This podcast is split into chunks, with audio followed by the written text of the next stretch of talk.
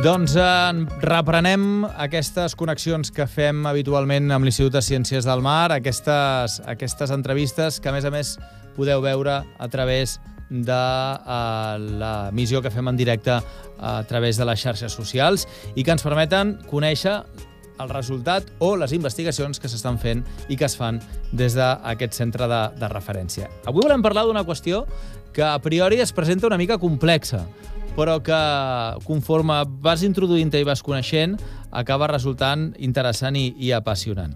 I que, a més a més, ha canviat mm, la percepció que es tenia sobre la sexualitat dels peixos al llarg de la història. Eh, sabeu que s'havia dit o s'havia apuntat a que eh, la sexualitat dels peixos e, era l'hermafroditisme, doncs bé, ara resulta que no, que mm, sexes separats, com ha passat o com passa amb moltíssimes espècies a, a l'actualitat. En tot cas, eh, per explicar-ho, per conèixer-ho, volem saludar el doctor investigador de l'Institut de Ciències del Mar, el doctor Francesc Piferrer. Doctor Piferrer, molt bona tarda i benvingut. Hola, bona tarda, què tal? I moltíssimes gràcies per atendre'ns. Jo, jo segurament ho, dec, ho he explicat molt malament. Uh, en tot cas, jo crec que el primer que hem de fer és explicar una mica... Uh, bé, uh, què, què, han, què han investigat i, i, i després eh, quin és el, el resultat d'aquesta investigació, doctor? Molt bé, doncs, bona tarda i gràcies per convidar-me i per poder explicar la nostra recerca. A veure, primer, abans d'explicar el que hem trobat, el que m'agradaria fer és dir, eh, definir el que és el, el sistema sexual, no? què són sistemes sexuals. Els sistemes sexuals es defineixen com el patró de distribució de la funció masculina o femenina en els, en els organismes vius, ja siguin plantes o siguin animals. La funció masculina vol dir, en el cas dels animals, produir esperma i la funció femenina vol dir produir ous. Uh -huh. Llavors, eh, els sistemes sexuals són com aquesta funció masculina i femenina, la producció d'esperma i d'ous, respectivament, es distribueix en els individus d'una espècie. I, aquest, I hi ha molts tipus de... hi ha molts sistemes sexuals, però els dos principals, els dos més abundants, que hi han repeteixo, tant en plantes com en animals, són els sexes separats, que vol dir que un individu d'una espècie és o mascle o femella i no canvia de sexe i tota la vida és així, o bé eh, el que se'n diu els hermafrodites simultanis, que els individus són mascles i femelles al mateix temps. Un mateix individu és mascle i femella al mateix temps. Per tant, en les espècies de sexes separats, que també es diuen gonocoristes, mm -hmm. eh, doncs hi ha individus que són mascles i que són femelles, i en les espècies hermafrodites simultànies, tots els individus són mascles i femelles al mateix temps. Mm. Llavors, el que es pensava abans era, bueno, es havia, molt antigament es havia pensat que els peixos eh, ancestrals, els primitius, tenien sexes separats. Però això no s'havia provat mai, no s'havia provat mai. I fa uns pocs anys, l'any 2017, un equip multidisciplinar d'Estats de, Units, d'Anglaterra i de Suïssa van, van investigar-ho ja formalment amb unes mostres de peixos de, de per tot arreu. Unes, eh, van fer unes entre 300 i 500 espècies de, de peixos i van arribar a la conclusió, amb aquest estudi, van arribar a la conclusió, eh, van arribar a la conclusió de que el sistema ancestral dels peixos era l'hermafroditisme. I això, ells mateixos deien, ostres, estem sorpresos pels nostres resultats, però és el que van trobar, és el que els anàlisis els hi van mostrar. I nosaltres, amb aquest estudi que hem publicat ara fa poc, doncs mostrem que no, que realment el sistema ancestral sexual dels peixos és els sexes separats. I això ho hem fet amb un estudi eh, de 4.600 espècies de peixos de, dels mars de tot el món. Mm. Uh, S'arriba a aquesta conclusió, si, si entenc bé, uh, entre altres qüestions, perquè hi ha una etapa intermitja que és, uh, diguéssim, uh, un uh, hermafroditisme seqüencial. És a dir, uh, per entendre, perquè, tu, perquè ens entenguem els que, no, els que no som avasats a la matèria. Un peix és mascle i al llarg de la seva vida muta femella i no sé si després torna a ser mascle i en definitiva va, va canviant de sexe uh, al llarg de la seva etapa vital. Sí. Jo això intentaré també explicar-ho el més bé que pugui. A veure, repetim, hem dit que hi havia dos... Hem de mirar els sistemes sexuals com, com diverses possibilitats al llarg d'un gradient, d'acord? Les dos, els dos extrems són, en un extrem, els sexes separats, mascles i femelles, mm -hmm. i en l'altre extrem, els peixos hermafrodites simultanis, que vol dir que són mascles i femelles sempre i que, per tant, no canvien de sexe. Però llavors hi ha sistemes sexuals que són intermitjos, que estan aquí mig, que són el que se'n diuen els sistemes hermafrodites seqüencials. I d'aquests n'hi han tres tipus els, aquells animals que són protoginis, com el mero, per exemple, que primer tots els animals són femella i després passen a mascle al llarg de la seva vida i, i ja s'ha acabat, i mm han fet un canvi de sexe una vegada a la vida, o poden ser animals proteràndics, vol dir, proto vol dir primer i àndrix vol dir masculí, com per exemple les durades, no? que són primer, totes les durades primer són mascles i després arriba un moment que canvien de sexe i passen a femelles. I després hi ha un tercer sistema que són els eh, hermafrodites seqüencials, o sigui, aquests entremitjos, però que se'n diuen bidireccionals, perquè van passant de mascle a femella al llarg de la seva vida, no una vegada, sinó diverses vegades. I això es dona només en els gòbits. Val. Uh, per tant, la, el, diguéssim, si entenc bé, la descoberta d'aquesta fase intermitja, és a dir, la descoberta de que sí. hi ha aquesta... Eh, és a dir, que per passar del blanc al negre hem de, hem de passar per alguns grisos, no sé si Correcte, un o, o, o molts, però sí. hem de passar per alguns grisos, sí. és el que finalment els hi han fet veure a vostès que, que no pot ser que, que, fóssim, que fossin hermafrodites, sinó que en tot cas eh, no, no, no correspondria a, a ser un, una cosa tan taxativa. Sí, el que hem trobat, el que, el que s'havia proposat, perquè en, en plantes, entre els dos extrems, entre els dos extrems, en plantes, s'ha demostrat que eh, es pot fer transicions directes, o sigui, d'un extrem a l'altre, es pot passar en, eh, transicions directes. Però en, amb animals, una investigadora dels Estats Units fa uns anys va proposar de que això amb animals no, no, no, no seria així, no? però ningú tampoc ho havia demostrat. I va suggerir que aquests sistemes que ja eren coneguts, això no ho hem pas descobert nosaltres, que hi ha proteàntics i proteïnes, això ja, ja se sabia, ja n'hi ha, no? El que, el que hem trobat ha sigut que això, que per passar, en el cas dels peixos, dels animals, per passar d'un extrem a l'altre s'han de passar per aquests estats intermitjos. O sigui, a diferència de les plantes, que poden fer una transició directa, uh mhm. -huh. sense fer cap salt entremig, aquí sí. Una altra cosa que també en aquests estudis hem trobat ha sigut que hem pogut quantificar precisament quina és la quantitat d'individus hermafrodites que hi ha eh, en peixos. No? Que també això ha sigut font de controvèrsia, perquè s'ha dit, hi ha hagut alguns, alguns estudis publicats que han dit que fins al 50% dels peixos són hermafrodites, i això és mentida, no és així. No? Eh, això, el nombre de peixos hermafrodites està, o sigui, a nivell mundial, els coneguts, els que estan descrits, eh, està al voltant com a molt de 400 espècies aproximadament. No? Uh -huh i si això, depèn de com es miri, si mires només les famílies que contenen hermafrodites o mires totes les espècies de peixos del món, el número, el percentatge, millor dit, d'espècies hermafrodites en peixos oscil·la, depèn de com es miri, entre l'1 el 5 al 7% com a molt, no? Però, bueno, deixem-ho deixem, -ho, en el 5% com, com a molt, no? Per tant, el 95% de les espècies de peixos, això sí. és una cosa que m'agradaria remarcar perquè a vegades es diu no, és que la majoria, de, la majoria de peixos són hermafrodites. No, això no és veritat. El 95% de les espècies de peixos són, com, com nosaltres, sexes sí. separats, hi ha mascles i femelles. Mm.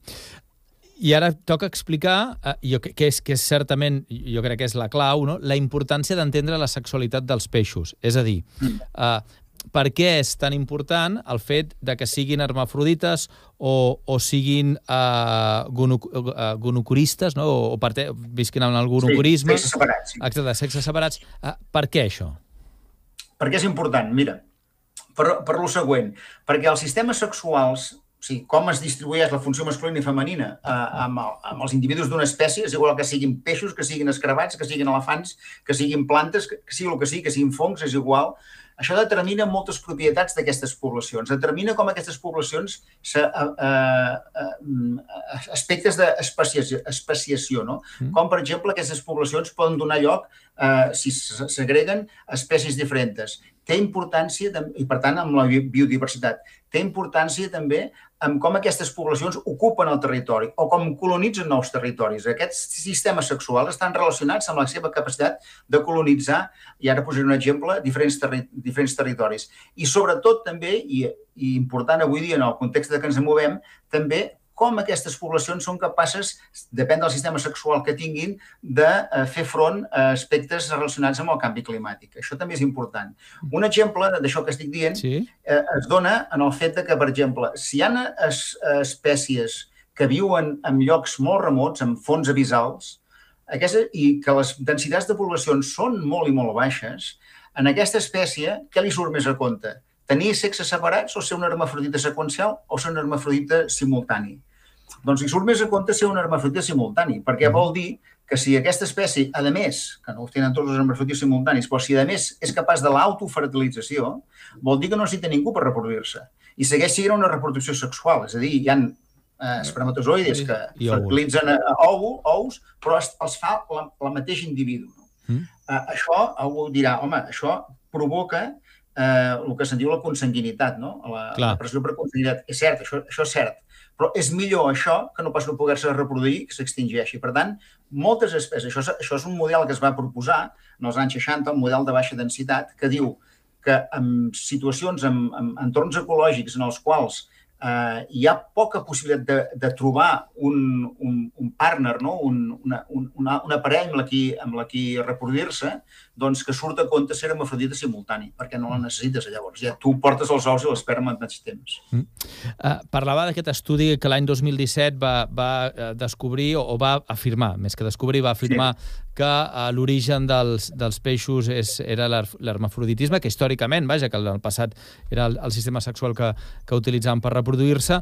Uh, tenint en compte que això, mm, d'alguna manera, la sexualitat marca la distribució, pot ser que vostès hagin fet un estudi molt més ampli que, per tant, hagi tingut accés a més casuístiques, a, a més realitats, és a dir, a més a, mm. àmbits diferents, a, per tant, a més espècies? bueno, si, si diuen que la, la paciència és la mare de la ciència, aquest estudi, aquest estudi va començar fa 20 anys. O sigui, de fet, ha mm. tardat 20 anys a fer-se des de... No, no han sigut 20 anys seguits, però sí que, perquè es va començar, es va parar per falta de, de mitjans, de possibilitats, es va tornar a arrencar, es va tornar a parar, i la tercera, eh, que vam arrencar, que fa de cosa d'això uns 10 anys, i llavors ja sí, ha separat, no? I, i sí, el, el, el fet de trobar la informació de totes aquestes espècies que hem buscat, doncs, eh, doncs això és, mo és molta feina, no? I aquí vol, voldria dir doncs, que això ha sigut gràcies a, a, a l'entrega, a l'entusiasme d'una persona, que és la, la primera autora d'aquest article, que és la Susana Pla, uh -huh. Que, va fer la tesi amb mi no? sobre, aquest, sobre aquest aspecte. Llavors, el que també m'agradaria dir perquè eh, això no és, de, o sigui, això és bastant definitiu, però amb ciències sempre tot és provisional fins que es demostra el contrari, no? Mm. Ja he dit abans que amb 300, 400, 500 espècies havia pensat que el sistema ancestral era l'hermafroditisme i ara amb 4.600 hem vist que, que és el gonocorisme, no? Això, sincerament, crec que no canviarà, però hem de tenir en compte que d'espècies conegudes de peixos en el món n'hi ha 35.000, de les quals, de les quals d'aquestes 35.000, només es coneix el seu sistema sexual aproximadament d'unes 10, 10 o 12.000. I d'aquestes 10 i 12.000, que les hem nosaltres, eh, eh, diguéssim, buscat totes, eh, llavors, clar, per fer aquests estudis filogenètics necessites tu que aquestes espècies, a part de tenir la seva informació, estiguin en un arbre filogenètic. I nosaltres hem fet servir un arbre filogenètic, el, el, un dels millors o el millor que hi ha, d'un tal Rabowski i companyia, que està publicat l'any 2018, i entre les espècies que tenim i les que hi ha en l'arbre, eh, o sigui, només podem analitzar les que nosaltres tenim, tant, tant en la nostra base de dades com en aquest arbre filogenètic, no? que, que, és, mm-hmm. que calibra les distàncies evolutives entre les diferents espècies. I això ens ha permès, al final, poder treballar amb 4.600 espècies. O sigui, nosaltres tenim 35.000 espècies de peixos que hi ha el món, que cada, cada any això va augmentant en mica en mica, de les quals tenim unes 10, 11, 12.000 que coneixem el sistema sexual, la gran majoria són gonocoristes, com he dit abans, però que puguem analitzar filogenèticament com evolucionen només s'ha pogut fer amb 4.600. Potser d'aquí un temps, si algú fa un arbre filogenètic més complet encara, que segur que això sortirà, doncs es podrà fer l'estudi aquest, doncs, en lloc de 4.000, doncs, potser amb 6.000 o el que sigui. No?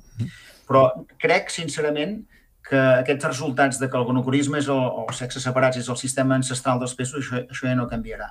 Uh, quan, quan parlem de sistema ancestral, quan parlem de, de ancestral, eh, quan, quan sí. situem aquesta barrera temporal, a quants anys ens anem, o, sigui, o a quants segles o a quants milers o milions d'anys ens estem anant enrere? Estem, estem parlant d'uns 200 i pico milions d'anys enrere.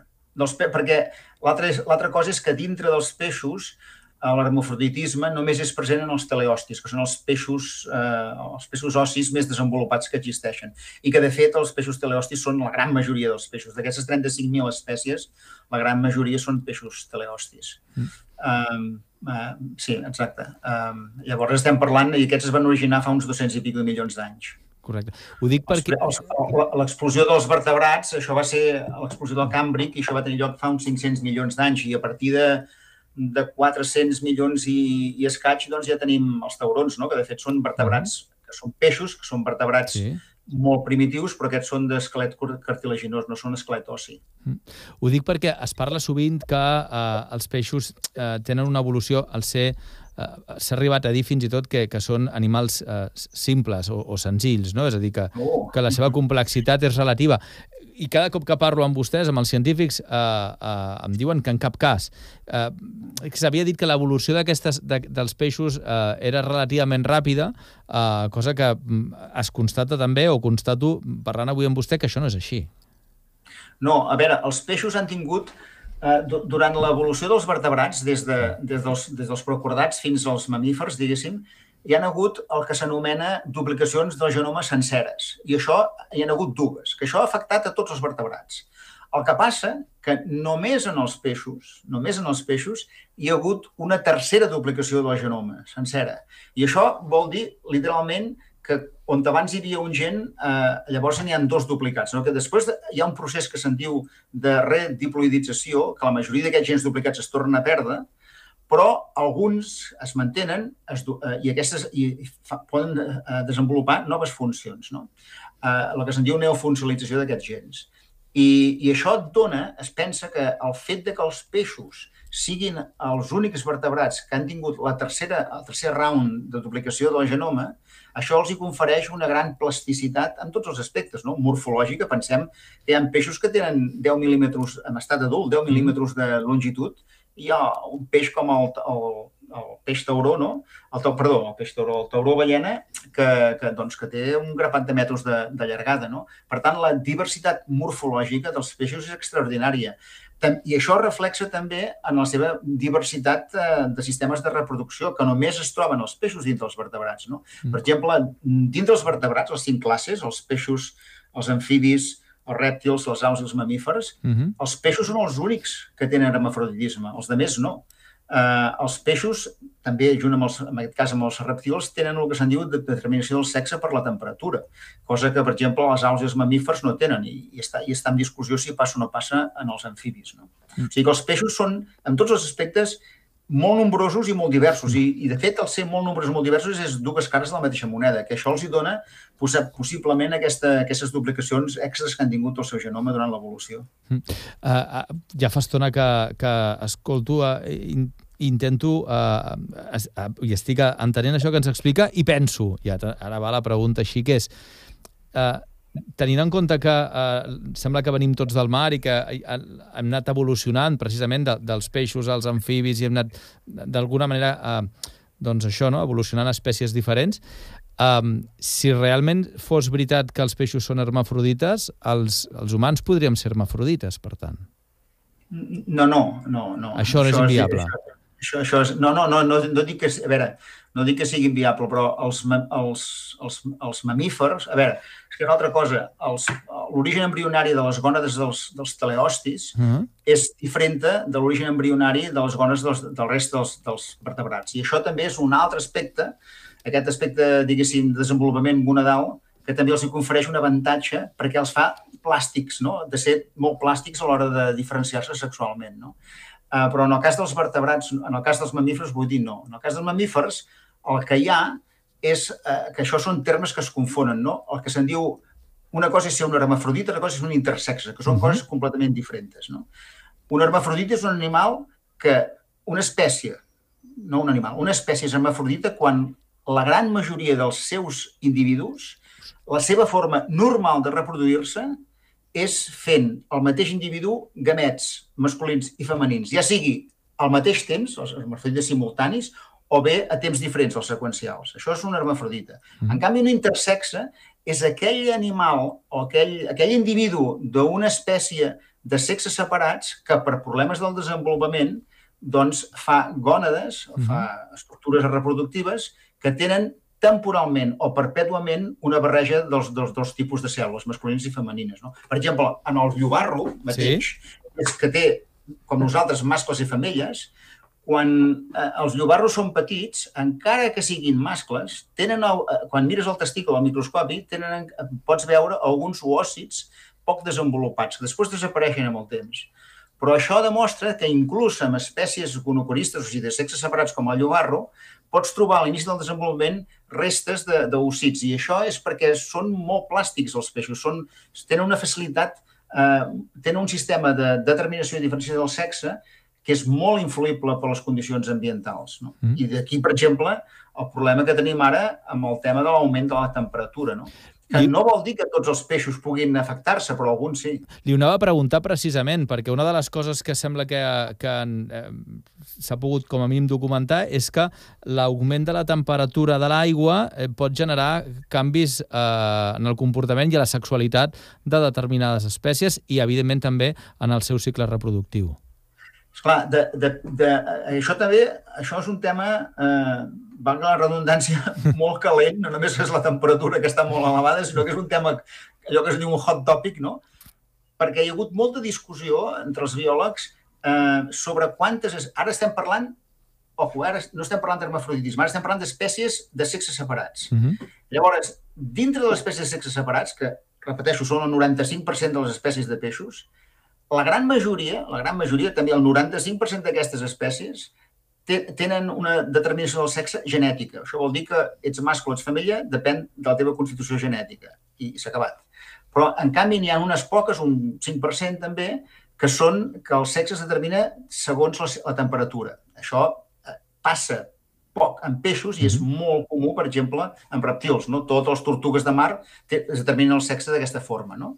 Eh, segons la temperatura a la que s'incuben els ous. Però és que ara sí? hem descobert que inclús les espècies en les quals es determina el sexe genèticament, també segons quines circumstàncies ambientals, aquestes espècies poden desenvolupar-se un sexe gonadal diferent del seu sexe genètic. Això es diu, eh, mm, això es diu sexe, en anglès es diu sexe reversal, sí? que és diferent del canvi de sexe. El canvi de sexe és una cosa natural dels mm. peixos hermafrodites seqüencials i el sexe reversal és una cosa deguda a les influències anòmales de l'ambient en peixos que no haurien de tenir un sexe diferent del seu sexe genètic. Uh, realment estem parlant d'un món uh, molt desconegut, és a dir, els, els peixos en general, les, els animals que viuen al mar són poc estudiats, això ens ha quedat clar, eh, en, en coneixem molt poc del seu comportament, eh, interpreto que de la sexualitat, que com dèiem abans és fonamental per entendre'ns l'evolució, la distribució,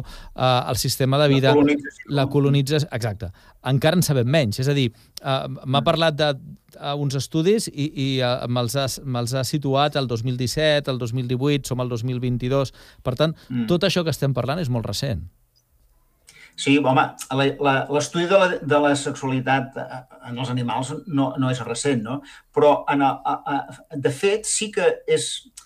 Eh, podríem dir que és bastant recent eh, l'estudi amb les eines que tenim ara de la sexu i, i, i entendre profundament la sexualitat de, dels peixos, que és dintre del món animal de les més variades, dels més fascinants que hi han, això ha sigut, hem tingut la sort, o jo he tingut la sort de viure en una època gràcies a la biologia molecular, doncs que, que va coincidir, per exemple, l'any 90, que es va descobrir el primer gen determinant del sexe amb, amb, amb, amb mamífer, mm. amb, amb vertebrats, no? que va ser el dels mamífers, no? doncs que, per cert, el gen determinant del sexe dels mamífers el comparteixen tots els mamífers, no? Hi ha poquíssimes excepcions, però la gran majoria el tenen. En canvi, el primer gen, el segon gen que es va descobrir va ser precisament en peixos i va ser l'any 2002. No? O sigui, estem parlant d'una època del 2002 cap aquí molt, molt, molt recent. No? Um, I a partir d'aquí doncs, s'ha vist això, que també tenen una alta diversitat. Així com tots els mamífers tenen el mateix gen determinant del sexe, doncs eh, en els peixos ja portem una vintena de, de gens diferents eh, determinants del sexe. Per tant, també la diversitat és a nivell molecular. No? Mm. I, I finalment, deixi'm preguntar-li, hi, hi, ha una, hi ha dinàmiques eh, sexuals o hi ha sistemes sexuals que es puguin guanyar o perdre amb, amb més facilitat? És a dir, no sé si anomenar sí. més febles sí, sí, sí. Uh, o, o, o més sí. inestables? Sí, uh, uh, dels, dintre dels peixos seqüencials, de les hermafrodites seqüencials, que, els que, repeteixo, que són primer un sexe, després canvien i són l'altre, uh, la proporció és molt favorable als que són protoginis, els que són primer femelles i després passen a mascle, com per exemple el mero. No? Uh -huh. En canvi, els proteràndics, és un, i aquest, el sistema protogini, el dels meros, és un sistema estable. Uh -huh. Però, en canvi, el, el sistema proteràndic, al contrari, que primer són mascles, després passen a família, com el de la dorada, per exemple, la dorada que comprem a la peixateria, sí. doncs, eh, doncs li passa això, doncs eh, això és un sistema més inestable. Què vol dir això? Vol dir que eh, es perd, quan pots fer el pas d'un sistema gonocorista a un proteràndic, però de seguida tornes enrere, no? passes a un altre sistema. És un sistema poc estable. És com si estiguéssim parlant de, de diferents estacions en el recorregut d'un tren sí? i que hi ha estacions que tendeixen a acumular trens i hi ha estacions que sempre estan buides o que n'hi ha ah. molt pocs trens. Doncs aquest, això seria el cas, l'estació aquesta seria dels proteràndics seria aquesta, una estació que no s'hi acumulen trens, que en arriba un però de seguida marxa. Mm. I, i la, ara sí la darrera qüestió, ara que parlava, no, no. ara que, ara que parlava d'això, és millor per la reproducció de l'espècie, eh? Uh, i, sí. I no sé si la pregunta és molt absurda, probablement sí, però no, no, no. és millor no, no. aquest sistema primer femelles i després mascles o primer mascles i després femelles? És a dir, hi ha algun dels dos sistemes que faciliti la reproducció o, o la, la, no. de l'espècie? No, no, no, no, no, és, és molt bona pregunta, però, però, però no. Eh, els dos són, o sigui, tots els sistemes són bons, perquè tots al final tenen la mateixa funció, que és per perpetuar l'espècie. El que passa hi ha moltes estratègies. I aquests sistemes, això no n'hem parlat, perquè hem parlat fins ara de sistemes sexuals. Uh -huh. Hem parlat una mica de mecanismes de transmissió del sexe, siguin genètics o ambientals. Però després hi ha una altra cosa, que és el mode de reproducció, i els tipus d'aparellament. És, que sí, moltes, és molt complicat a, en els peixos, no? Mm. I els mòduls de reproducció determinen quin sistema sexual s'imposa o no. Per exemple, els meros sí? són primer, hem dit, primer són femelles, després són mascles, però per què? Perquè els meros és una espècie que funciona, reprodueix en harems. Com els, els meros i els goril·les amb això són iguals. O sigui, hi ha, hi ha un mascle alfa dominant que es reprodueix amb totes les més femelles, amb uh -huh. totes les femelles, amb un grup de 5 o 6 o 7 femelles. I els altres, els mascles s'ho miren, però no fan res més. No contribueixen a la següent generació. Tots els fills d'aquelles femelles són del mateix mascle. Val. Això què vol dir? Vol dir que aquest animal, doncs, els primers femella, després passa mascle, el, ser, el mascle és l'animal molt més gran. I per què és molt més gran? Perquè ha de poder competir amb els altres mascles. Per exemple, amb la durada no passa això. La durada que primer és mascle, després és femella, doncs la diferència entre, sex, entre la mida dels sexes és molt, més, és molt més menor. Per què? Perquè tenen un sistema de reproducció diferent, no marems com, com el, el mero. No? Mm. Doncs, uh, en tot cas, uh, aquesta és una, aquesta és una qüestió que, que ens agradarà molt, d'alguna manera, uh, poder anar coneixent, no? Ara hem conegut, o hem entès, eh, els sexes, no? és a dir, com, com, bueno, com s'han anat reproduint entre ells. Uh, ara, en tot cas, això del festeig i, i, el, i el que anomenem, en terra anomenem festeig, doncs sí, sí, sí, trobo, que dona, trobo que dona per una altra, per una altra entrevista, no? pel, pel que m'explica, perquè cada espècie em fa servir, em fa servir una de pròpia. Els, pe els peixos són... En tema de reproducció i sexualitat, els peixos són un món que no te l'acabes. Jo fa 30 anys que m'hi dedico i, i, i, i no me l'acabo, no me l'acabo. Però escolti'm, amb 30 anys eh, deu haver canviat... Segurament es deu haver contradit a vostè moltes vegades, la, és a dir... Alguna. Amb bona, amb bona voluntat, eh? però vull dir que la ciència ens ha permès, l'evolució científica ens ha permès fins i tot contradir-nos, no? I és el maco de la ciència, perquè, eh, hem de recordar una cosa, que amb la ciència totes les veritats sempre, per definició, són provisionals, fins que algú no demostra el contrari. Nosaltres fem tots els, fem tots els mètodes aquests, eh, fem, eh, no nosaltres, tothom no? que es dedica a això, eh, fas els mètodes seguint un procediment amb unes amb normes molt estrictes, ho verifiques tot amb anàlisis estadístics, etc etc etc i tens uns resultats i dius, a mi els resultats em donen això.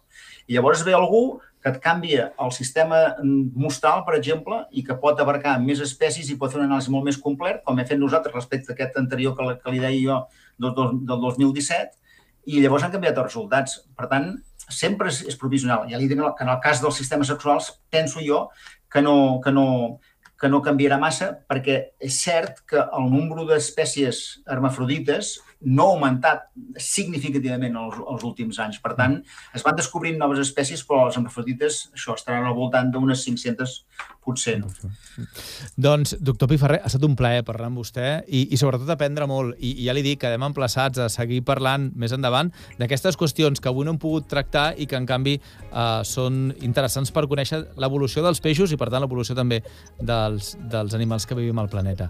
Francesc Piferrer, investigador de l'Institut de Ciències del Mar i director d'aquest estudi. Moltíssimes gràcies per haver-nos atès. A vosaltres. Fins a propera. Gràcies. A reveure, molt bona tarda. Doncs ja ho sabeu, quedem emplaçats. Uh, hem fet una primera part i hi haurà segur una segona on parlarem d'aquestes conductes d'aparellament que afecten els peixos. Interessant de saber-ho també.